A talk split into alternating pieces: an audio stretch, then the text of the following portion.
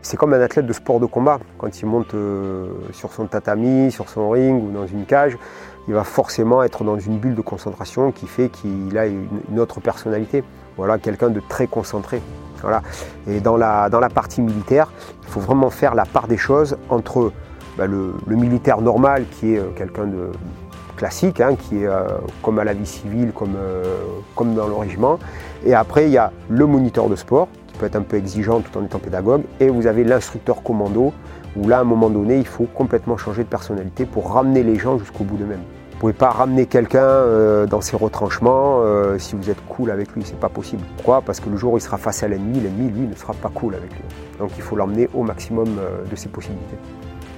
Bienvenue dans Défense Zone, le podcast qui traite des questions de défense et de sécurité à travers des entretiens avec des militaires, des membres des forces de l'ordre, des personnalités politiques ou encore des entrepreneurs.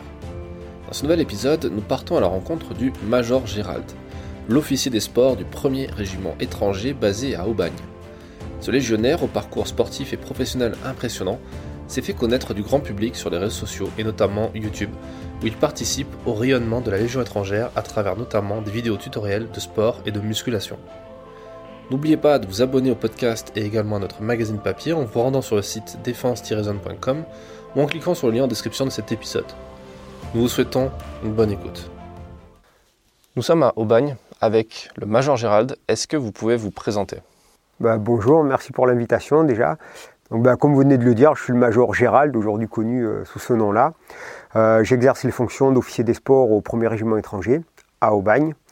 Et voilà, depuis deux ans, euh, on a rencontré un certain succès avec la cellule communication de la Légion étrangère en faisant des vidéos de tutoriels de sport sur la chaîne YouTube. D'accord. Vous êtes devenu euh, militaire, youtubeur, un petit peu? Est-ce que vous vous définit comme ça un petit peu ou pas du tout? Non, pas vraiment. C'est, euh, on me reconnaît, on dit tiens, euh, bah, c'est vous qui faites les vidéos sur YouTube. c'est, assez sympa d'ailleurs, les gens qui demandent des selfies, des photos, c'est toujours gentil. Hein. C'est quoi votre parcours au sein de l'institution en tant que militaire?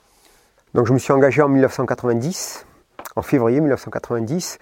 Euh, à l'issue de mon instruction, j'ai été affecté au 2e régiment étranger de parachutistes à Calvi. Je suis resté là-bas pendant 13 ans. Ah, ensuite, euh, j'ai servi à Djibouti, à la 13e demi-brigade de Légion étrangère, qui actuellement est dans le Larzac, qui était délocalisé. Et là-bas, j'ai servi comme euh, instructeur au centre commando d'Artaplage, le. Voilà. À mon retour, ce n'était pas prévu, j'ai été affecté à Aubagne pour une première fois en 2005. C'était un peu un choc culturel parce que c'était une unité qui n'était pas opérationnelle. Donc quand j'ai atterri ici, euh, une affectation hors choix, ce qu'on appelle, euh, c'était quand même un choc dans une carrière. Et euh, donc c'était le chef de corps du, régiment, du premier régiment étranger, qui était l'ancien colonel en second du deuxième REP, qui m'a récupéré. D'accord. Pour, pour faire quelle mission? Officier des sports. Voilà. lui, il avait été très visionnaire. Il a, il a rajeuni le régiment, il a rajeuni l'état d'esprit du régiment, le fonctionnement. Et euh, il a voulu me récupérer pour relancer et créer une dynamique sportive euh, au sein du régiment. D'accord. C'est quoi vos missions en tant qu'officier des sports? Mission classique de tous les officiers des sports, hein, donc c'est les, euh, les contrôles de la condition physique du militaire, l'organisation des challenges, des compétitions internes, le suivi des gens qui vont en stage, les préparations, les tests et ensuite tout ce qui est euh, entraînement euh, généralisé qui peut être demandé par les services, les unités ou des particuliers. D'accord. C'est quoi la place du sport dans, dans l'armée et plus particulièrement dans la Légion étrangère? Ah, C'est une place qui est euh, prépondérante, hein, qui, est, qui a sa place sur le podium. Hein. Après, chacun mettra ses priorités, mais le militaire, le légionnaire en particulier, doit être physique. Vous, vous venez de sortir un livre enfin la Légion vient de sortir un livre au final euh, qui parle de vous et qui présente vos, euh, différents programmes d'entraînement. Est-ce que vous pouvez m'en parler un petit peu de ce livre? Bah oui, monsieur. Bah, suite au, succès qu'avaient rencontré les vidéos sur YouTube, on a eu quelques éditeurs qui ont contacté la Légion étrangère pour faire un livre. Et la Légion, bon, moi, j'étais pas vraiment candidat pour raconter ma vie en clair. Bon, par contre, les éditions Solar, euh, ça intéressait la Légion étrangère parce que c'était vraiment euh, la partie sport qui les intéressait. Donc, on a été reçu chez Solar euh, à Paris et ils voulaient qu'on fasse une sorte de, programmes, comment agencer la préparation sportive en, plusieurs phases, comme c'est dans le livre, hein, pour un débutant, etc. Et ce qui les a vraiment intéressés, c'est que je leur ai dit que moi j'avais tout ça, j'ai des cahiers d'entraînement que j'ai depuis plusieurs années où je marque tout, tout, ce que je fais au cours d'un entraînement. C'est très, très vieille école, hein. c'est au crayon de papier, dans un cahier à, page à petits carreaux, euh, avec les traits euh, pour séparer les jours. Et euh, ça les a intéressés, donc on est parti là-dessus. Donc on a fait un programme pour les débutants, un peu plus confirmé, et un programme qui est vraiment intensif pour les gens qui cherchent la compétition ou vraiment développer leur capacité physique en vue de présenter certains concours, certains examens. D'accord. Oui, vous, vous, avez été aussi un sportif de haut niveau voire même de très haut niveau Parce que vous avez un sacré palmarès, est-ce que vous pouvez nous en parler? Euh, ben, J'ai toujours été euh, dans le milieu du sport, parce que mon père était un pentathlète militaire. mon père était un des tout meilleurs à l'époque, dans les années 60-70, au parcours du combattant. Donc j'ai toujours baigné dans la culture euh, militaire et dans la culture de la performance. Donc j'ai commencé les sports de combat très jeune, à 6 ans j'ai commencé le judo. Et ensuite, donc, je me suis vraiment diversifié quand je suis rentré aux écoles militaires comme euh, enfant de troupe au collège militaire d'Autun, où là j'ai touché à beaucoup de sports, quasiment tous les sports, mais sans avoir la possibilité de me spécialiser, parce qu'on suivait le cursus scolaire euh, du plan scolaire, l'UNSS à l'époque. Et euh, quand je suis retourné en école civile, j'avais 15 ans et demi, et là je me suis vraiment spécialisé en judo, voilà, qui était mon sport de base, de prédilection, et la porte s'est ouverte par hasard sur la lutte et le sambo. Voilà, donc j'ai décroché, euh, en lutte, j'ai décroché une médaille d'argent au championnat de France, une médaille de bronze au championnat de France en sambo. En judo, euh, j'avais loupé la qualification pour les France, et que les deux premiers qui partaient à l'époque. Donc euh, moi j'ai fait cinquième, c'est les interrégions, donc je n'étais pas sélectionné. ça aurait pu être l'année d'après, mais bon, ensuite je me suis engagé. Donc ça a statué à ce moment-là sur ma carrière, et j'ai pu reprendre une vie de compétiteur en fait en arrivant à Aubagne. Parce que à Aubagne, comme, comme, on en a parlé tout à l'heure, c'est pas une unité opérationnelle ce qui m'a permis d'avoir euh, une possibilité euh, de planning que je n'avais pas en régime opérationnel. Je pouvais euh, prévoir les entraînements tous les soirs, les compétitions le week-end, on pouvait établir des programmes. Et là, j'ai commencé la boxe, en compétition. Voilà, puisque la boxe, pourquoi ben, J'ai commencé la boxe au deuxième REB dans un club qu'avait monté à l'époque mon ancien officier des sports, l'adjudant-chef Jean-Noël Georgie. J'ai commencé mes premiers cours de full contact là-bas. Alors c'était très euh, sporadique, hein, parce qu'on n'avait pas beaucoup de temps, c'était des missions à droite, préparation à gauche, donc on faisait un cours de temps en temps. Et j'ai été repéré euh, en boxe lors des stages militaires, à l'école interarmée des sports à Fontainebleau. Voilà, au cours des stages moniteur de sport, instructeur sport de combat. Donc on m'a repéré des qualités euh, de boxe. Notamment c'était un gendarme qui était le, major Carès Joël, un ancien champion de France en boxe anglaise. Euh, qui était entraîneur du bâton de Joinville pendant plusieurs années. Donc euh, voilà, déjà un champion, très haut de gamme, et euh, lui un, œil du tigre pour opérer les qualités des gens. Et, mais à cette époque-là, donc j'étais à Calvi et c'était pareil, toujours difficile de pouvoir engager sur la compétition. Et quand je suis arrivé à Aubagne, donc je, je voulais m'orienter sur la boxe anglaise, c'était ma boxe préférentielle, mais là j'avais atteint la limite d'âge pour avoir une licence en amateur. Donc on m'a basculé en pied-point. Et j'ai été suivi donc par euh, Monsieur Jean Molina, le manager marseillais. Et euh, j'avais une licence ici au régiment, parce que j'avais un copain légionnaire, Laurent Carcio, qui lui dirigeait le club de kickboxing. Voilà. Et donc euh, on a commencé l'aventure comme ça. Super. Est-ce que le, fait d'avoir été dans, dans, dans l'armée aussi longtemps et d'avoir un vécu opérationnel, ça a apporté à votre pratique du sport? Oui, bien sûr, indéniablement. Bien sûr. On peut aller jusqu'au bout pas beaucoup plus facilement, mais euh, on sait qu'on peut aller jusqu'au bout. Ça, on se fixe beaucoup moins de limites. Hmm. Et est-ce que l'inverse est vrai? Est-ce que le fait d'avoir euh, un, passé dans, les sports de très haut niveau euh, fait de vous un meilleur militaire? Ou peut faire d'une jeune recrue un meilleur militaire? Ça peut qu'aider. Ça peut, ça peut que apporter des qualités de dépassement de soi, de confiance en soi, d'aller jusqu'au bout. Voilà, parce que les sports de combat euh, emmènent les gens au bout des limites. À un moment donné, vous êtes obligé de forcer, d'aller au-delà de ce que vous pouvez, parce qu'en face, vous avez un adversaire qui vous force à dépasser ses limites. Parce que si vous relâchez, ben, vous perdez, ou vous prenez un chaos, ou euh, une soumission. Donc euh, le sport de combat vous amène à vous dépasser dans tous les cas de figure, pour un compétiteur, hein, bien sûr. Et ça développe un certain esprit d'aller toujours au-delà. Et donc ça aide, oui, pour un militaire, et inversement, euh, les deux, les deux se rejoignent. J'imagine que le, cultiver la, patience, la résilience, le, le, dépassement de soi, ça doit aussi aider en opération extérieure, dans des situations peut-être très stressantes. Oui, bien sûr. C'est un élément qui se regroupe euh, dans chaque point de situation. Les sports de combat, c'est vraiment une très très bonne école. Voilà. Après, ça ne veut pas dire qu'un autre ne pourra pas le faire ou pas, hein, c'est euh, pas du tout ça. Mais euh, ça ne peut que développer les qualités, ça ne peut que permettre de s'améliorer. De toute façon, dans la formation militaire générale, il y a le combat corps à corps qui est devenu aujourd'hui le TIOR, euh, avec le C4 aussi qui a pris la main. Mais c'est dans cette optique-là de développer l'état d'esprit. Voilà. Attitude combattante, esprit guerrier.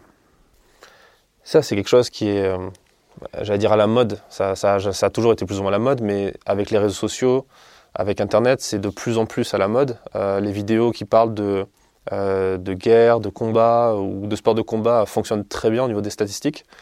Comment vous l'expliquez ça? Parce que tout le monde aime, le, aime la confrontation, parce que tout le monde aime la comparaison. Euh, tout le monde s'émerveille pour des grands champions. Là, actuellement, ben, tout le monde a rêvé devant les, combats de Mike Tyson. tout le monde, à un moment donné, a voulu mettre un coup de poing dans un sac pour voir ce qu'il valait. Il y a, des choses comme ça qui attirent les gens, qui suscitent l'œil, euh, cultivent le commentaire, euh, que, l'on va, euh, qui vont nous inspirer parce que ça nous impressionne. Vous avez des sports comme ça qui galvanisent. Voilà. Vous avez le sprint, le 100 mètres par exemple. Voilà, c'est une épreuve où tout le monde parle du 100 mètres, tout le monde un jour dans sa vie a couru un 100 mètres, c'est comparer le chrono sur un 100 mètres. Et les sports de combat, ça se rejoint comme ça. C'est l'état d'esprit humain, toujours la comparaison, euh, toujours euh, un peu le rapport de force. Dans les sports de combat, ce qui est bien, c'est qu'il y a beaucoup de respect, parce qu'on a compris la difficulté. Donc on a du respect envers les combattants, envers les pratiquants. Donc il y a, ce rapport de force, mais qui est euh, très, très calculé qui est très, très généré euh, par euh, cette forme de respect toujours. Parce qu'on sait la difficulté que ça implique pour arriver à un certain niveau et pour arriver à euh, faire certaines choses. Est-ce que dans votre carrière de, militaire en opération, il y a eu des moments où, est-ce que vous pouvez nous parler peut-être d'une anecdote ou d'un souvenir où, sur une situation un peu stressante, peut-être en OPEX, en mission, vous avez utilisé ce bagage, cet état d'esprit de sportif? Mais une fois en Centrafrique, on s'est retrouvé pour l'opération allemande 2, on s'est retrouvé entouré par les rebelles qui étaient avec des coupes et des machettes. Et euh, j'étais juste avec mon groupe. On était euh, donc une dizaine de gars. Euh, bon, on était armés bien sûr, mais quand on s'est retrouvé avec plus de 200 mecs autour qui étaient assez furieux, pas contre nous heureusement, mais qui, revendiquaient avec les, machettes vers le haut, ouais, là la, sueur elle est froide. Même s'il fait plus de 40 degrés, la sueur elle est froide. Euh, on, disait tout à l'heure, euh, vous, avez été euh, connu par le grand public assez récemment au final grâce à YouTube. et à travers vous, il y a beaucoup de gens qui ont découvert ce que c'était l'armée, ce que c'était la Légion étrangère. ça fait quoi aujourd'hui d'être une personnalité publique? Ou d'être une personnalité médiatique, on va dire, sur les réseaux sociaux bah, Écoutez, c'est hum, c'est très sympathique parce que ce que j'apprécie beaucoup, moi, c'est des gens qui viennent me rencontrer, qui viennent me voir. Ils me demandent si je suis le major Gérald. Alors, quand je suis en civil, c'est toujours, euh, toujours un peu surprenant, mais c'est agréable. Et euh, j'ai toujours eu affaire à des gens euh, très sympathiques, très gentils. Voilà, donc j'ai pas d'expérience négative, à, à, mentionner. J'ai toujours des gens qui sont venus vers moi, assez admiratifs, me demander une photo, me remercier pour les vidéos. Et ça, ça c'est vraiment agréable. Et euh, ce qui me fait plaisir, c'est que ça, ça emmène une image très positive de la Légion étrangère, puisque les gens, à chaque fois, ce bah, c'est pas moi qui viens voir, mais c'est le légionnaire, en fin de compte. Il y a, il y a beaucoup de militaires qui, euh, qui, qui, ont une deuxième partie de carrière, une deuxième vie, on va dire, professionnelle, où ils vont, euh, dont certains vont utiliser leur image de militaire, d'anciens militaires, euh, je pense par exemple à des, youtubeurs comme euh, Joanne Lara qui est passé dans ce podcast, qui ne le met pas trop en avant mais qui l'utilise un petit peu, sans passer de, de force spéciale. Euh, il y a d'autres qui sont un peu plus assumés, comme par exemple Alex French SAS, que vous connaissez peut-être, qui est aussi un ancien du premier et qui, en parle beaucoup plus. aux États-Unis, c'est un truc qui est c'est carrément un business hein, avec les Navy SEALs. Chaque ancien Navy SEALs devient un petit peu entrepreneur, conseiller, consultant, etc. Euh, quel regard vous portez, vous, sur ça? Bah écoutez, je pense qu'ils ont utilisé euh, à un moment donné euh, une ouverture qui leur a permis d'évoluer, donc on peut saluer leur performance au passage. Moi, de mon côté, je, prends les choses comme elles arrivent. Voilà. je suis très fier de représenter la Légion étrangère au travers de ces vidéos. Et ben, tant qu'on peut en faire, on en fera. Et puis on verra bien jusqu'où ça ira, puisqu'on a démarré, vous savez, par hasard, par, une simple idée d'un gars de la communication ici, qui a eu l'idée un jour de faire ces vidéos-là. Moi, j'étais particulièrement sceptique. Bon, il m'a convaincu et euh, quand on a proposé au commandement, le commandement était euh, ni emballé ni réfractaire. Ils ont dit bon, ben, pourquoi pas. Et puis euh, ensuite, devant le succès, ben, tout, le monde a, mis le pied dedans. Et là, on essaye d'être régulier sur une vidéo par mois en fonction de l'agencement des calendriers de chacun. Parce que bon, ça, c'est un plus pour tous. Parce que les gars de la communication, ils ont leur boulot de communication, de caméraman, de monteur de vidéo. Moi, je suis officier des sports. Et donc, à chaque fois qu'on doit euh, se rencontrer pour faire une activité, ben, il faut que les calendriers de chacun correspondent. Mmh. C'est vrai qu'ici, à Aubagne, euh, et, largement dans la, Légion étrangère, la communication est super efficace comparée à dans d'autres régiments, d'autres unités, d'autres armées. Euh, il y a, y a un bureau de communication qui est, rayonnement qui est assez, assez bien fourni en talent et, et, ça se voit, ça se ressent. Euh, est-ce que vous vous définissez euh, comme euh, certes officier des sports, mais aussi peut-être un peu comme communicant ou pas du tout? Ah ben Aujourd'hui, j'appartiens à la communication, de, toute façon, dans tous les cas de figure, bien sûr. Je fais partie de, de la communication quelque part à la Légion étrangère. Ils m'appellent, on fait des vidéos, on, fait ben, cette rencontre comme on a aujourd'hui par exemple. voilà. Donc euh, incontournablement, j'appartiens à la communication. L'objectif de ces vidéos, euh, concrètement, c'est quoi? C'est de recruter, c'est fidéliser? euh, Alors l'objectif de cette vidéo, de ces vidéos, ben, elle vient de l'idée de son créateur, c'était l'adjudant Eirat et avec l'adjudant Benjamin qui sont venus me, voir. C'était pour promouvoir l'image de la Légion étrangère au travers des réseaux sociaux, puisque la chaîne YouTube avait quand ils ont démarré, euh, je n'ai pas le chiffre exact, mais ils étaient aux, alentours de 20-25 000 abonnés. Et ils avaient des vidéos donc de cérémonies, de prises d'armes, de festivités. Euh, voilà. Et l'idée de l'adjoint Aerat, c'était euh, de promouvoir la chaîne par le sport et de faire un, engouement pour l'engagement. Voilà. Et en fait, bah, il a eu 20 sur 20, puisque tout ce qu'il avait prémédité a marché.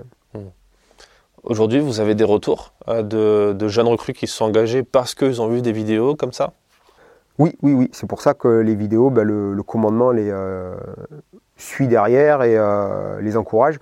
Parce que euh, l'année dernière, en cours d'année, je n'ai pas les mois exacts, mais il y a eu une période où 8 candidats sur 10, lorsqu'ils répondent au questionnaire, il y a un questionnaire préétabli où ils disent comment vous avez connu la Légion étrangère, connaissez-vous quelqu'un à la Légion étrangère, quelques questions de cet ordre-là. Et 8 candidats sur 10 avaient dit Major Gérald. C'est énorme. Donc ça a été, euh, ça a été un déclencheur à l'engagement. Ça a concouru à l'engagement dans, les derniers mois. Ah, c'est impressionnant. Le, sur, la chaîne YouTube, il y a aussi beaucoup de...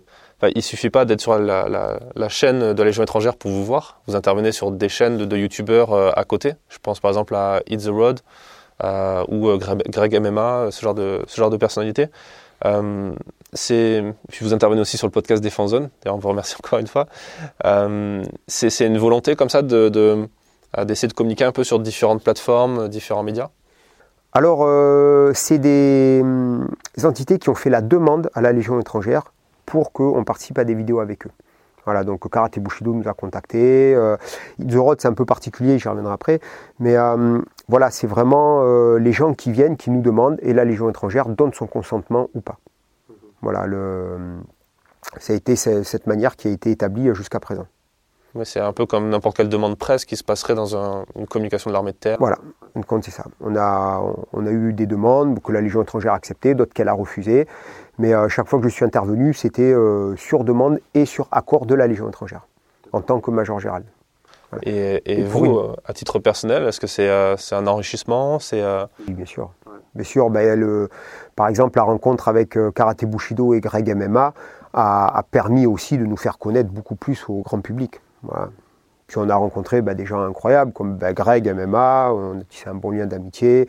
Euh, Johan, euh, qui est le, caméraman et un peu l'homme à tout faire de chez Karate Bushido, on a tissé des très bons contacts, on garde des liens. prévoit peut-être de faire d'autres vidéos. donc ça nous a permis, oui, bien sûr, de se faire connaître, puisque Karaté Bushido, c'est une chaîne qui était à plus de 400 000 abonnés quand ils nous ont contactés. Donc c'est bien sûr un élément qui nous a servi à nous faire connaître. Et pour Road, la particularité, c'est que on a commencé avec Clément Dumay, pas Road, mais Clément Dumay, qui fait partie du groupe, en 2017 pour l'émission des sports extrêmes Riding Zone. Voilà, ils ont demandé euh, de faire un parcours du combattant en opposant un légionnaire avec un traceur professionnel. Et donc avec Clément, on s'est connus au cours de cette rencontre, puisque c'est moi et Clément qui ont été opposés pour faire le parcours ici à Carpiane en 2017. Voilà, et du coup, ben, on s'est très très bien entendu, on a gardé le contact et on a, on a proposé de faire une vidéo avec eux. Donc à l'époque, il n'y avait pas de Major Gérald qui était créé, hein, donc ils sont venus en 2018. Et on a sorti une série de trois vidéos avec eux qui, a vraiment très bien marché sur YouTube, sur leur chaîne, et qui a servi aussi bah, à lancer, euh, donner les idées euh, pour des vidéos suivantes. Ouais, c'était un peu un test. Euh, bah, sans, le vouloir, on a fait ça, euh, sans le savoir, on a fait ça parce que, bah, écoutez, euh, Riding Zone avait vraiment très bien marché. La, vidéo de Riding Zone au parcours du combattant, alors à l'époque, je ne sais plus combien de vues elle avait à ce moment-là, mais aujourd'hui, elle a plus de 9 millions de vues. C'est Légion VS Parcours. Donc c'est un assez gros succès, même de la chaîne Riding Zone. Et, euh, avec Clément et Paul, bah, c'est comme mes petits fistons maintenant. Hein, voilà, hein, c'est, on garde contact, on s'appelle, on a fait une série de vidéos en 2018, en 2020. On devait en faire une euh, là au mois de septembre 2021. Ça a été annulé dernièrement puisque le, le régiment à Carpian, le premier REC, n'avait plus les moyens de nous recevoir. Parce qu'on voulait faire des vidéos sur place avec leur infrastructure. Donc c'est tombé à l'eau, mais on essaiera de le reporter à l'été prochain. Et euh, donc il y a quand même un contact particulier entre euh, la Légion et les Itzorod. Il y, a, quand même une affinité qui est un peu plus poussée parce que ça a été les éléments déclencheurs aussi. Ouais. ça, se sent dans les vidéos, c'est qui a, une connexion. C'est, euh, et elles sont vraiment intéressantes. Il y a un truc qui est intéressant justement sur ces vidéos-là. Euh, je sais plus laquelle c'est dans les trois, mais la partie où il y a l'exercice de synthèse, où euh, vous les mettez à mal, hein, clairement, euh, en situation. Et ça, c'est des scènes qu'on n'a pas forcément trop l'habitude de voir, qu'on voit dans certaines émissions en, sur enquête exclusive, ce genre de choses. Mais c'est jamais trop poussé. Et on voit aussi votre, quelque part, votre double personnalité de de mecs sympas, mais aussi de mecs qui peut être euh, assez ah, brutal. Il faut, faire la part euh, des choses entre l'instructeur et euh, bah, le gars normal. Ça, c'est quelque chose qui est important dans le processus d'entraînement dans le légionnaire aussi, de, d'être très dur par moment et puis après d'avoir un environnement qui est quand même. Enfin, quand on le voit ici au bagne, les gens sont, les gens sont heureux d'être ici, ça se sent mais c'est obligatoire. C'est comme un athlète de sport de combat. Quand il monte euh, sur son tatami, sur son ring ou dans une cage, il va forcément être dans une bulle de concentration qui fait qu'il a une, autre personnalité. Voilà, quelqu'un de très concentré. Voilà.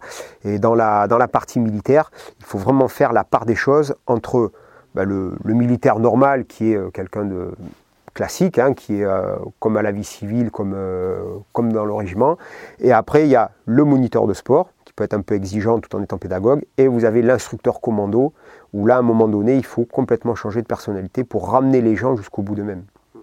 Voilà, vous ne pouvez pas... Euh, pouvez pas ramener quelqu'un euh, dans ses retranchements euh, si vous êtes cool avec lui, c'est pas possible. Pourquoi? Parce que le jour où il sera face à l'ennemi, l'ennemi, lui, ne sera pas cool avec lui. Donc il faut l'emmener au maximum de ses possibilités.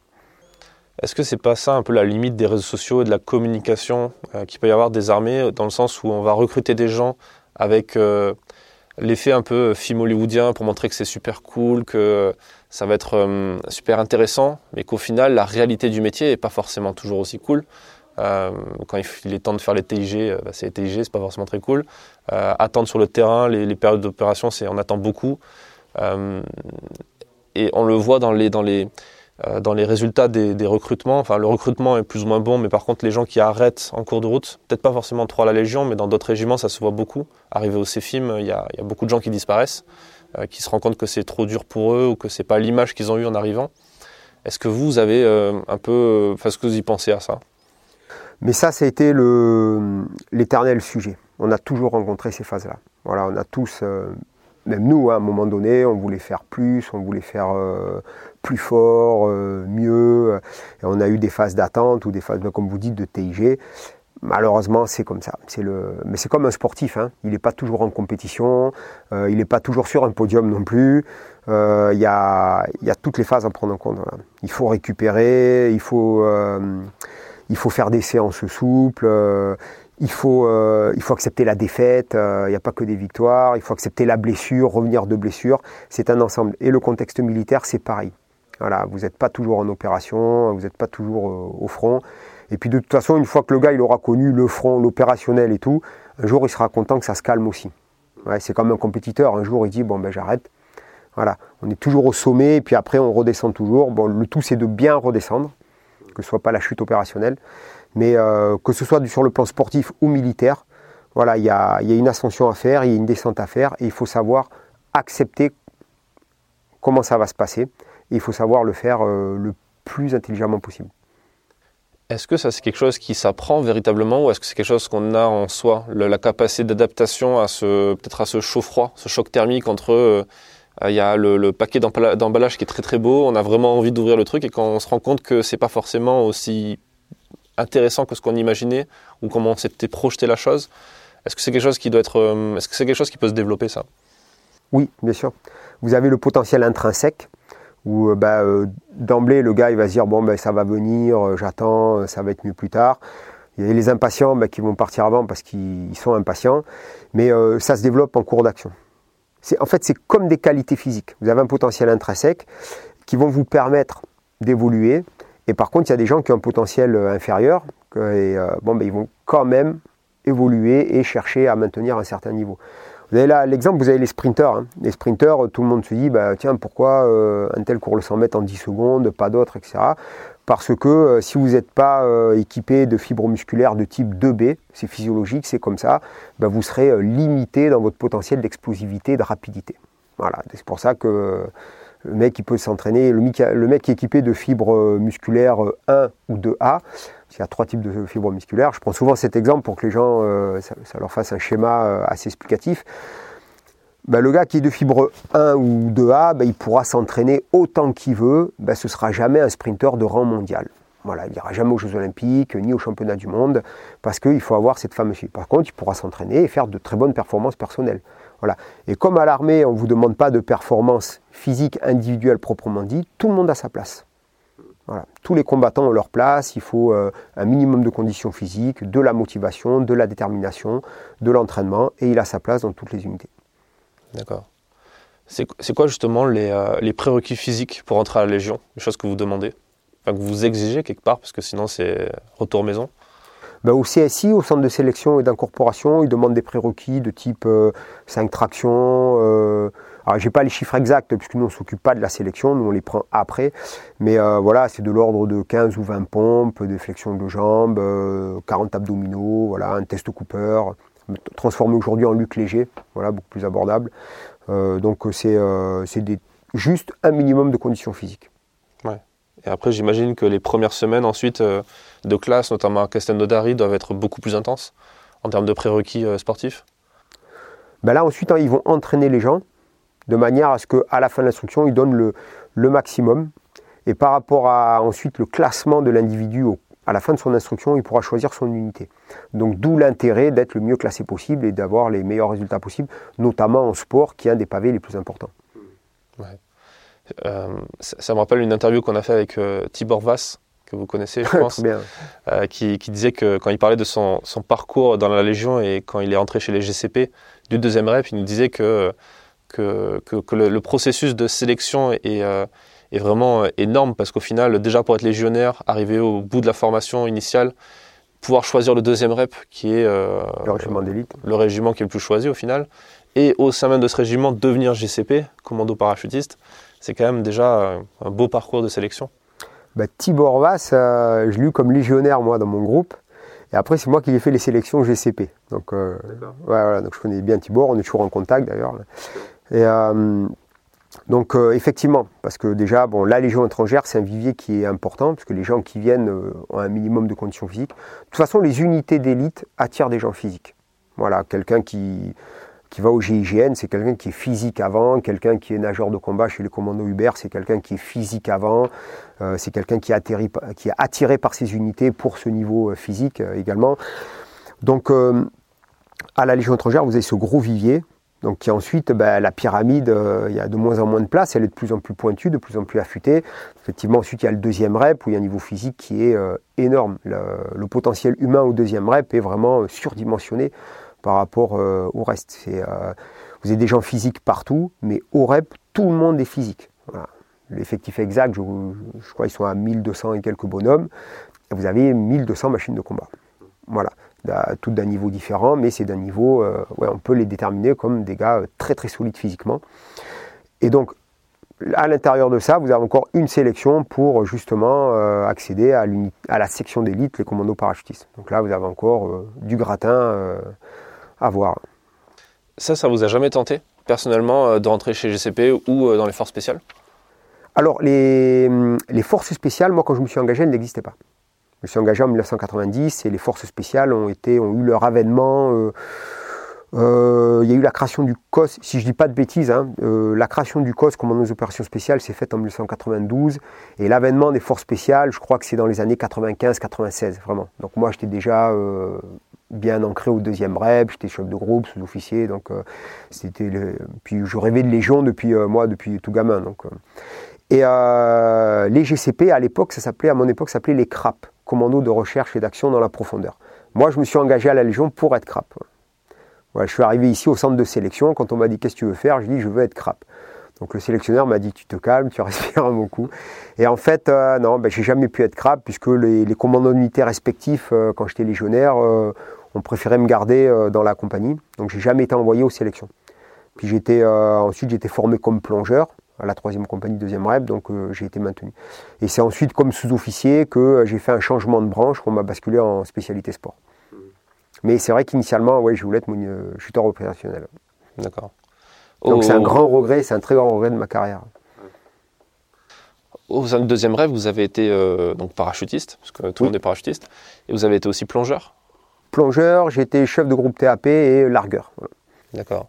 c'est étonnant de voir euh, un parachutiste plongeur. C'est euh, bah, une double casquette. En fait, euh, vous avez une chaque compagnie est spécialisée au deuxième rep. J'étais à la troisième compagnie qui était spécialisée en amphibie. Donc c'était les nageurs de reconnaissance et les pilotes Zodiac. Ensuite, ils ont regroupé la formation pour en faire qu'une seule. Parce qu'avant, c'était dissocié. C'était soit l'un, soit l'autre. Ils ont regroupé. Et, et donc moi, j'étais formé comme plongeur. D'accord. Qu'est-ce que vous en tirez de cette expérience-là, de, ces compétences-là? Vous avez, euh, est-ce qu'à la base vous aviez une, appétence particulière pour l'eau, pour oui, euh, oui, j'étais un bon nageur. Voilà, j'ai toujours été dans le, bah, toujours baigné dans l'eau. Hein. Moi, je venais du Pays Basque, donc euh, la mer, la piscine, etc. Et donc j'étais très très content d'être à la troisième compagnie. J'ai vu récemment que sur YouTube vous avez fait une vidéo dans un sous-marin. Ouais. c'est excellent. On voit faire des, des exercices physiques sur des des, silos de missiles. Des remplants missiles. Ouais, c'est assez marrant. C'est euh, d'où est venue l'idée? C'est euh, l'adjudant Benjamin qui lui est responsable de la communication avec l'extérieur, qui était en contact avec la marine et euh, donc ils ont mis au point cette vidéo comment s'entraîner dans un sous-marin. En fait, qui a fait suite à une vidéo qui a eu beaucoup de succès, qui a permis de nous faire connaître au travers des réseaux sociaux, parce qu'elle été reprise par beaucoup de médias et même des chaînes euh, télévisées, puisqu'on est passé au journal d'Antenne 2. C'était la vidéo euh, à la période du confinement. Voilà, s'entraîner euh, quand on est confiné. Cette vidéo nous a fait connaître sur le, au grand public en fait. Et à la suite de ça, donc pour rester dans l'esprit du confinement, on a fait l'entraînement dans un sous-marin. Puisqu'effectivement, si on peut s'entraîner dans un sous-marin, ben, en fait, on peut faire n'importe où. Et donc, les sous-mariniers, ben, qui ont une vie particulièrement difficile hein, quand ils sont en mer, enfin sous la mer pour eux, c'est, euh, ils n'ont que cette zone-là pour s'entraîner, cette fameuse zone de remplance missile.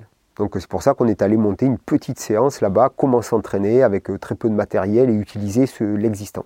Mmh. Euh, c'est surprenant. Justement, j'allais vous parler de cette vidéo qui, avait fait le buzz. C'est comme ça que je vous ai découvert d'ailleurs.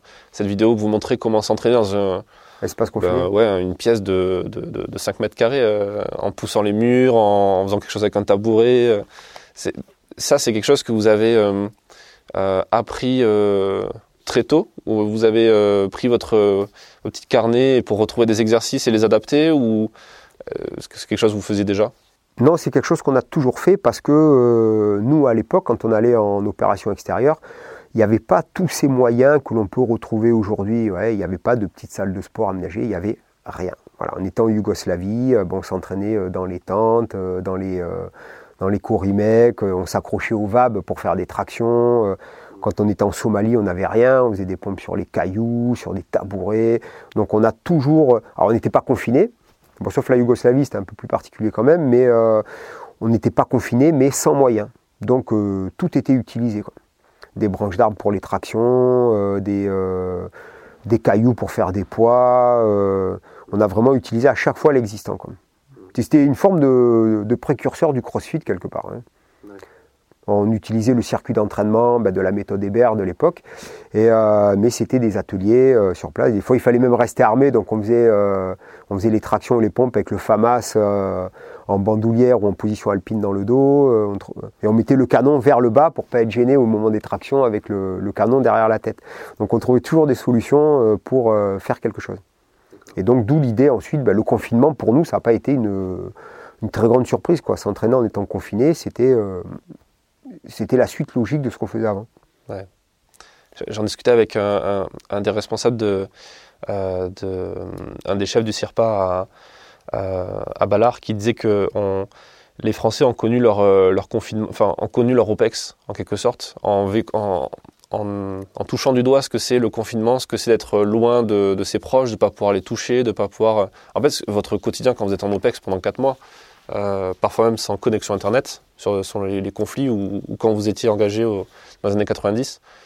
Euh, ça, est-ce que c'est quelque chose qui... Euh, comment on se prépare à ça? C'est-à-dire comment... là, vous avez montré quelques exemples pour se maintenir en forme, mais au niveau mental, au niveau état d'esprit, comment on peut se préparer à ça? Comment on peut devenir, en faire une force, cette expérience? Au niveau psychologique? Bah, Déjà, le, le, légionnaire, à la base, est quelque part conditionné pour ça. Quelqu'un qui s'engage à la Légion étrangère, il sait qu'il vient pour ça, qu'il va être confronté à cette situation-là.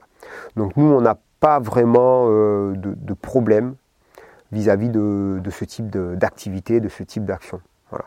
Moi, je me souviens, j'étais très jeune légionnaire, on était en section, on est arrivé en mission, et ça, ça s'est fait logiquement, normalement. Et en plus, nous, moi, toutes les opérations que j'ai faites, c'était bon dans les années 90. Euh, il n'y avait pas d'internet. On n'avait pas de Skype, de visuel, c'était euh, le téléphone avec la, cabine téléphonique, avec la carte téléphonique encore à l'époque. Et, euh, il fallait être sur place au régiment ou à la base pour qu'il y ait une cabine téléphonique. Donc des fois on restait plusieurs semaines sans pouvoir téléphoner. C'est le courrier manuscrit, il n'y avait pas d'email. Donc si vous voulez, toute cette période-là, on l'a vécu avec ses difficultés, bien sûr, parce que jamais facile, mais on l'a vécu normalement, logiquement. C'était, c'était dans le, on va dire, dans le pactage, c'était normal. On était venu pour ça, on vivait ça. Puis bah, comme tout le monde, on comptait les jours, les mois, et puis on attendait plus tard que ça se termine, que pour voir la famille, euh, ces moments-là. Et tout en étant en famille, on savait que de toute façon, on allait retourner euh, sur ces moments-là. Donc psychologiquement, le légionnaire est prédisposé à ça. Quelqu'un qui s'engage, qui vient rechercher ça, il y a une prédisposition psychologique à ça à la base. Le, fait d'être euh, sur les réseaux, de devenir une personnalité publique, euh, d'avoir des interactions avec euh, des gens à l'extérieur du régiment et aussi en même temps euh, donner, enfin inviter quelque part le public dans cet univers qui est, qui est quand même assez secret pour 90% des gens, on va dire. comment, comment vous le vivez quel, est le... Est-ce que vous avez l'impression que l'armée communique mieux, plus largement? Est-ce que vous pensez que les, Français ont une meilleure image de l'armée grâce à ça euh, qu'à l'époque où vous êtes engagé, par exemple? Ben L'image de l'armée vis-à-vis euh, du monde extérieur, du monde civil, a déjà euh, pris un contour, euh, déjà pris. le public a aimé l'armée vers les conflits de l'Afghanistan. Voilà, quand il y a eu des pertes au combat et que ces pertes ont été médiatisées. Donc le, public déjà a, eu un, un, engouement vers les militaires qu'il n'y avait pas avant. S'il y en avait un avant, il a été plus développé à l'issue de ces conflits où la France a perdu des soldats, euh, des familles ont perdu des proches, etc. Donc tout le monde a été touché par cette vague. Euh, ensuite, euh, les réseaux sociaux aujourd'hui permettent bien évidemment, c'est l'implosion en fait, hein, les réseaux sociaux, tout le monde y a accès, euh, donc ça a permis bien évidemment de faire connaître l'armée et pour beaucoup de gens ben, d'aimer l'armée, puisqu'au travers des vidéos, nous on essaye d'emmener une très bonne image euh, du culte militaire. Mmh. Il y a une image aussi du militaire qui, attire euh, les, jeunes et les moins jeunes, pas forcément pour le, côté, pas dans un but de s'engager, mais plus dans le but de devenir une meilleure personne, euh, ça passe aussi par le physique. Euh, quand, quand vous présentez les exercices, quand vous voit en forme physique, euh, avec les abdos, etc., les gens s'identifient, ont envie de faire pareil. Quel regard vous portez sur ça? Bah, moi, Pour moi, je considère que c'est un privilège de pouvoir représenter la Légion étrangère au travers de ces vidéos. Voilà, c'est un très grand honneur. Et en plus, bon, quand des gens s'identifient ou quoi, ben, je, suis, très, très content, très honoré. Ça me fait toujours plaisir quand un jeune, euh, ben c'est la semaine dernière, on a vu un jeune engagé avec son survêtement bleu euh, qui était au recrutement, et il passait, il me dit je me suis engagé pour vos vidéos. Voilà, donc en fait, si vous voulez, c'est un peu au travers de ça qu'on a créé ce type de vidéo. Et euh, quand ça marche, quand il y a ce, retour-là, ben, c'est de la satisfaction. Mmh. Et plus largement, le fait que la, société peut-être évolue d'une certaine façon dans il y a les côtés un petit peu négatifs de toujours être sur les réseaux ou de s'identifier aux gens. Ou euh, on parle de syndrome Instagram pour, euh, les gens qui, dépriment un peu en regardant la vie des autres. Euh, est-ce que ça, vous avez un, regard un peu particulier dessus ou est-ce que vous réfléchissez à ça un petit peu ou pas du tout? Non, moi d'un côté personnel, je suis pas réseaux sociaux. Je j'ai pas de Facebook, j'ai pas d'Instagram, j'ai YouTube, c'est tout. mais donc, bah, je pense que chacun doit doit vivre sa vie, il peut bien sûr, euh, au travers des réseaux sociaux, il peut puiser beaucoup d'expériences, il peut s'identifier, euh, mais il faut toujours garder à l'esprit que euh, ben, il faut suivre sa ligne de conduite. Voilà, c'est tout ce qui peut arriver, les exemples que ça peut donner, ben, il faut soit des, des, armes, que ça vienne alimenter son quotidien de manière à progresser. Mais c'est sûr que les comparaisons peuvent des fois démoraliser, mais il ne faut, faut pas se baser là-dessus faut vraiment suivre sa ligne de conduite et euh, ah tiens ça ça peut me servir, euh, ah ça c'est pas mal, euh, ah effectivement voilà. Oui, grâce à, grâce à votre position et votre entourage en quelque sorte et votre le fait que vous soyez pas civil mais militaire, vous êtes un peu préservé de ça aussi. De, vous êtes pas, c'est pas vous qui uploadez les vidéos directement, c'est pas vous qui regardez les statistiques tout le temps. Non, non, voilà, c'est. vous êtes un peu, un peu préservé quoi. Bah, moi quelque part je suis l'acteur de la vidéo. Voilà, ils viennent me voir. Quand c'est les tutoriels de sport, par exemple, voilà, moi je prépare euh, la séance. C'est comme si je présentais une séance. Le caméraman me filme et ensuite il fait son montage. Voilà. Et, euh, après, on est euh, la cellule communication et a une certaine satisfaction qu'on on est préservé dans les commentaires. On n'a pas vraiment de critiques acerbes et pas en grand nombre. On est quand même assez préservé de ce côté-là. C'est vrai que l'image de la Légion est très forte. Euh, quand, on voit une vidéo sur YouTube sur la Légion, il y a beaucoup de gens qui vont commenter en disant respect, etc. Et eh oui, parce qu'on affiche un peu comme les, défenseurs de la France. Donc les gens euh, ont un profond respect au travers de ça. Et justement, en parlant d'acteurs, ça vous a pas traversé l'esprit de, faire du cinéma ou, de candidater, peut-être de postuler à, des, euh, à des auditions, ce genre de choses? Ben, j'ai, déjà, je suis déjà intervenu comme figurant, comme silhouette dans, certains films. Et, euh, voilà, donc, euh, ça c'est bon quand vous avez la directrice de casting qui vous, qui vous contacte parce que voilà, elle a une disponibilité ou vous, vous êtes euh, un bon profil pour le, ce qu'elle recherche. Voilà, la dernière fois c'était pour Bac Nord, j'étais silhouette dans Bac Nord. D'accord. Mais ça va tellement, je l'ai pas vu le film encore, mais ça va tellement vite dans l'action qu'on doit à peine nous voir. Et ça, c'est pas un truc qui vous tente? C'est pas quelque chose que vous aimeriez faire après avoir quitté l'armée? Pourquoi pas? Oui, pourquoi pas, mais ça, c'est, vraiment. Euh, c'est vraiment un sujet sur lequel on ne peut pas se lancer parce qu'il faut. Euh, c'est quelqu'un qui vient vous chercher pour ça. Voilà, c'est pas vous qui pouvez vous imposer. Euh, voilà, c'est pas un concours, c'est pas un examen. voilà, on vient vous chercher pour ça. D'accord. Est-ce que vous avez vu la vidéo de, de Marketing Mania? Qui parle de vous, qui est très récente, qui date de quelques jours, qui, parle de vous et de, des youtubeurs militaires. Oui, la cellule communication me l'a envoyé. Qu'est-ce que vous en avez pensé? Que le, gars, Stan Leloup, là, il est, euh, il est au top. il est, euh, je ne le connaissais pas.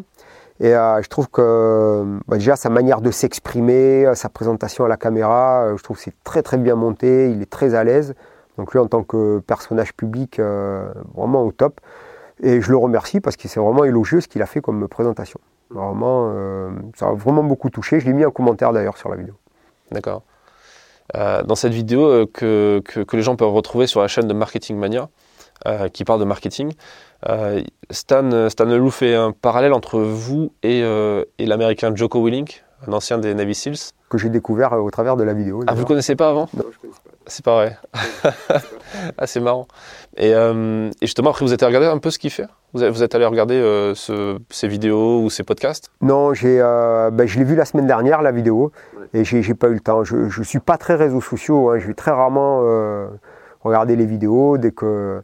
En fait, les, entre la vie professionnelle, la vie familiale, le sport, etc., le, le, temps sur YouTube pour regarder des vidéos est quand même restreint. Donc, je ne connaissais pas Joko Willins.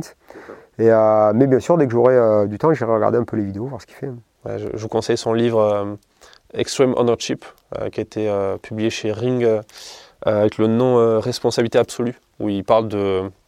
On, on a parlé dans le magazine Défense Zone, il parle de son expérience en tant que Navy Seals et ensuite de, il lit ça des cas concrets de, quand il est consultant pour des grosses boîtes comme Microsoft pour donner des conseils de management. En gros, il part d'une scène de combat en quelque sorte comme dans un film avec une, action qui aurait pu mal tourner, avec des tirs fratricides, ce genre de choses, à une situation où un manager euh, fait n'importe quoi dans la boîte et il faut le recadrer. Euh.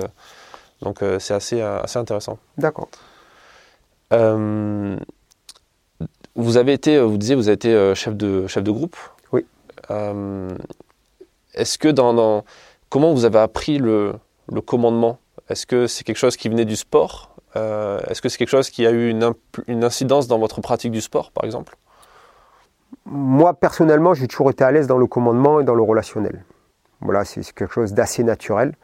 Donc, euh, j'ai, dès qu'à chaque fois, j'ai eu. Et puis, le système militaire, quand vous êtes un engagé volontaire, que vous commencez deuxième classe, c'est-à-dire au bas de l'échelle, euh, vraiment euh, à la base, donc vous voyez comment tout évolue. Vous voyez comment le chef de section évolue, le sous-officier adjoint évolue, votre chef de groupe évolue, votre chef d'équipe, un caporal évolue.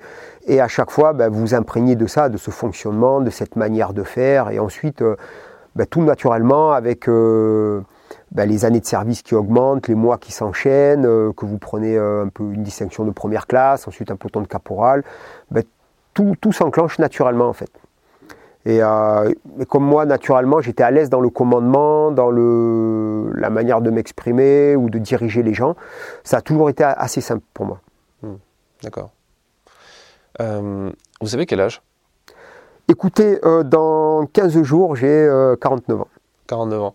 Il y, a un des abonnés, un de nos abonnés sur Instagram qui vous a un peu vieilli, parce qu'on leur a demandé, on a demandé à notre audience quelles sont les questions qu'ils aimeraient vous poser, et un de nos abonnés nous a demandé euh, de, vous demander euh, comment vous faites à 50 ans, donc vous avez mis d'un an, euh, pour être aussi en forme. L'Oréal. non, ben, je pense que bah, ben, il y a un potentiel génétique de base, parce que moi, toute la famille a une bonne prédisposition face au, ben, au, vieillissement. Ensuite, bon, j'ai toujours fait du sport, je pense que ça aide. Des fois, c'est peut-être pas trop bon parce que je suis souvent blessé, souvent très fatigué aussi. Mais euh, voilà, j'ai une hygiène de vie saine, j'ai jamais fumé, j'ai jamais bu d'alcool, euh, j'essaye de manger correctement. Euh, voilà, je pense que c'est des facteurs qui ont fait qu'aujourd'hui j'ai un profil qui est assez correct pour ma tranche d'âge. Hmm. On peut ne pas boire d'alcool et être légionnaire, c'est possible? Ah oui, bien sûr. c'est la petite blague parce que je fais référence dans votre, dans votre livre. Il y a un petit encadré où, où, vous parlez de votre première et unique cuite à l'âge de 5 ans. Est-ce que vous pouvez nous en parler? Bah, Ma grand-mère avait un bar. Et euh, c'était une époque, mon père n'était pas là, parce que mon père ne s'est pas passé. Et on m'avait donné l'habitude, tiens, un peu de champagne, tiens, bois une gorgée de champagne, voilà. Et puis, bah, j'adorais le champagne, gamin, trop tranquillement.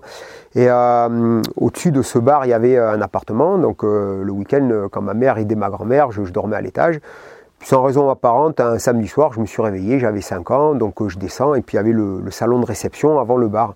Et donc il y a eu euh, deux réceptions, je crois, il y avait euh, énormément de fonds de verre, de fonds de bouteilles, et j'ai tout terminé, tranquillement. Je me rappelle, je léchais les fonds de bouteilles, les fonds de verre et tout. Et donc, bien sûr, ben, j'étais cuit, pété, complet. Euh, donc j'arrive dans le bar, je, ne marchais pas droit, je titubais. Ma grand-mère, elle me dit Oh, mais t'es es réveillé, mais tu marches pas droit, t'es fatigué.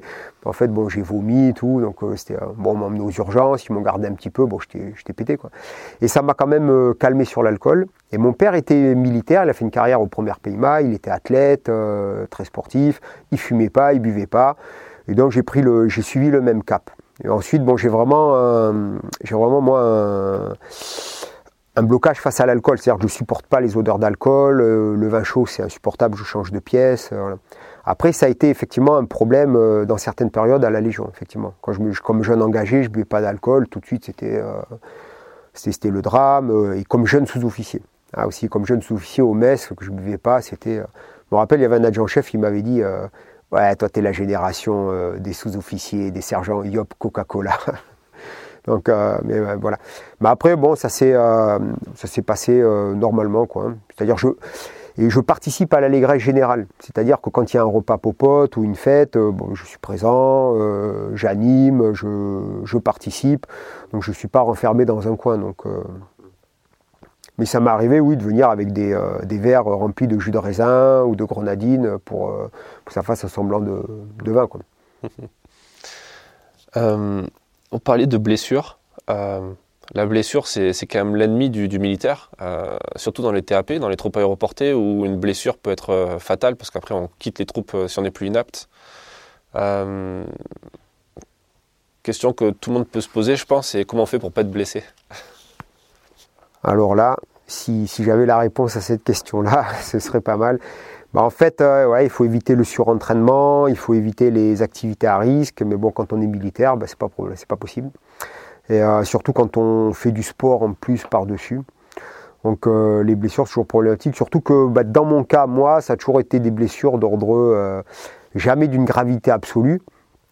J'ai pas été blessé par balle, j'ai eu de la chance, euh, mais ça a toujours été des blessures d'ordre sportif, quoi, dû à du surentraînement ou une suractivité euh, sur l'instant. Donc c'est tendineux, c'est déchirure musculaire, et ce sont toujours des blessures qui sont euh, longues à soigner et qui sont problématiques parce qu'elles sont psychologiques en même temps, parce que vous perdez la confiance. Et tant que la confiance n'est pas revenue, vous êtes focalisé sur cette blessure. et, c'est, et quand vous les collectionnez, bah après c'est une à droite, une à gauche, une en haut. Et, et, vous n'êtes jamais vraiment en pleine possession de vos moyens. Hmm. Est-ce que ça vous est arrivé d'être blessé en opération? Pas par, par euh, juste blessé, peut-être que vous avez fait une cheville ou en oui, courant, genre de choses.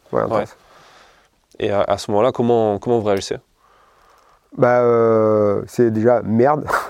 Euh, le gros merde, pour être plus, il y a plus de grossièreté à rajouter. Mais ensuite, bah, il faut tenir le choc. Hein. donc c'était strapping, bandage. bien sûr, il n'y avait pas de glaçage à l'époque. La Rangers totalement desserré euh, au niveau du lassage. Euh. Et après, c'est le mental qui prend le relais, c'est ça? Ah bah Après, il faut tenir. quoi. Il faut tenir. Bon, on limite les activités. Hein, euh, à l'époque, ça va, on ne marchait pas trop sur cette opération-là, donc ça a été le, point positif. Mais pour les périodes statiques, les petits déplacements, à un moment, il fallait serrer les dents. Mmh. On a reçu aussi Louis Saillon, que vous connaissez peut-être, qui, a, écrit un, un, ancien des commandos marines, qui a écrit un livre qui s'appelle Chef de guerre, et euh, il raconte les sélections euh, pour être commando marine et euh, il explique que quasiment tout le temps les gens se blessent et continuent à marcher sur les blessures ou ah, à faire eux-mêmes leur bandage parce que le, ils arrivent à négocier avec le médecin de, qui disent rien pour qu'ils puissent continuer à faire les sélections. Et il raconte une fois où il est en train de remettre, enfin il a une plaie ultra ouverte sur le pied, il est en train de, réparer ça derrière un buisson en se cachant pour pas se faire avoir. c'est des, des, histoires assez dingues à part le, mental, est-ce que le fait de s'entraîner régulièrement, ça permet de, prévenir ces blessures? Ah oui, bien sûr. plus vous êtes préparé, plus ça vous, permet d'éviter la blessure. Mais euh, après, à un moment donné, euh, c'est difficile à gérer. Hein. un muscle qui lâche, une déchirure musculaire, etc. C'est euh, bon, souvent dû à la suractivité et c'est souvent dû à l'entraînement qu'on s'impose en dehors. Moi, j'ai plus été blessé, ben, j'ai quasiment tout le temps été blessé tout seul. Euh, au cours de mes séances à part qu'au cours des, formations militaires ou des stages. Je me rappelle, il y a eu des stages, euh, le peloton de sous-officiers que j'avais fait euh, durait 4 mois, en 96. J'ai fait les, 400 coups pendant le. On était une équipe de, copains, on a fait les 400 coups au parcours du combattant, on faisait des départs à froid, on était allé on était passé, on avait fait une marche dans la forêt noire, on avait fait les pistes collectives ensuite à Mont-Louis avec le peloton, on sautait d'en haut des murs, on, s'est fait les 400 coups vraiment des, inconscients. Et euh, je crois qu'en tout et pour tout, j'ai eu euh, une petite ampoule pendant les 4 mois. Ah, rien, rien du tout. Et le dernier jour du, peloton, le pactage était intégré, on attendait les résultats l'après-midi, le matin on fait un foot et je me fais une entorse au foot. Donc là, c'était le truc à part. Et pareil, le stage euh, moniteur commando à Mont-Louis, je fais en 97, donc il durait 4 semaines. Et là aussi, mais vraiment, les, c'est tout fait, quoi. Hein, bon, que ce soit les pistes et tout, mais en plus, on, courait partout. Euh, et j'ai rien eu. J'ai fait les 400 coups pendant cette période-là, j'ai rien eu. Je savais même pas ce que c'était une tendinite à ce moment-là, quoi. Et, euh, par contre, au cours des entraînements après, tout seul, etc., ben c'est là que je me blessais musculairement, tendineusement tranquillement, tout seul, voilà, euh, parce que j'en faisais trop. Mais il faut effectivement s'entraîner pour être le mieux préparé possible. Ouais. Euh, pour, pour, terminer cet entretien, euh, quel est le conseil que vous, que vous donneriez à un, jeune légionnaire, enfin un jeune futur légionnaire, peut-être qui a envie de s'engager, qui a envie de venir ici, qui a vu vos vidéos? Qu'est-ce que vous avez envie de lui dire? Ben, Le souhaiter bon courage déjà, qu'il est le bienvenu, et ensuite ben, d'être discipliné et motivé. Voilà, c'est les deux conditions aujourd'hui qui sont les plus importantes pour euh, réussir euh, les premières étapes euh, dans la carrière d'un légionnaire. La discipline, la motivation. Et comment, comment se préparer en dehors de, lire votre livre et suivre, suivre le programme avec attention? La motivation, c'est qu'il faut savoir que, comme on en a parlé tout à l'heure, ce ne sera pas rose tous les jours, ce ne sera pas ce qu'il imagine tous les jours, mais que c'est des étapes à passer, c'est des caps à passer pour accéder au plateau supérieur ensuite. Et la discipline, euh, c'est très intrinsèque, déjà d'une part. Et ensuite, c'est quelque chose qui se travaille, qui se développe. Euh, il faut accepter que c'est comme ça et qu'il faut exécuter les ordres tels qu'ils sont et de les restituer le mieux possible. Parce qu'un jour, cet engagé volontaire-là, ce sera lui qui sera caporal, sergent et voire plus. Donc c'est lui un jour qui aura les responsabilités. Donc il s'imprègne bien de ce qu'on lui apprend parce que c'est lui un jour qui va devoir le réitérer. C'est un très bon conseil. Merci d'avoir participé au podcast euh, et, on vous retrouve donc sur YouTube pour les prochaines vidéos de la Légion étrangère. Ben, merci beaucoup pour votre invitation et puis euh, je vous remercie aussi de suivre les vidéos. Merci d'avoir écouté cet épisode jusqu'à la fin. S'il vous a plu, partagez-le autour de vous et abonnez-vous au podcast pour ne pas rater les prochains. Défense Zone, c'est aussi un magazine en ligne et en papier disponible sur le site internet défense-zone.com. Rendez-vous en description pour plus d'informations et à très vite dans un prochain épisode.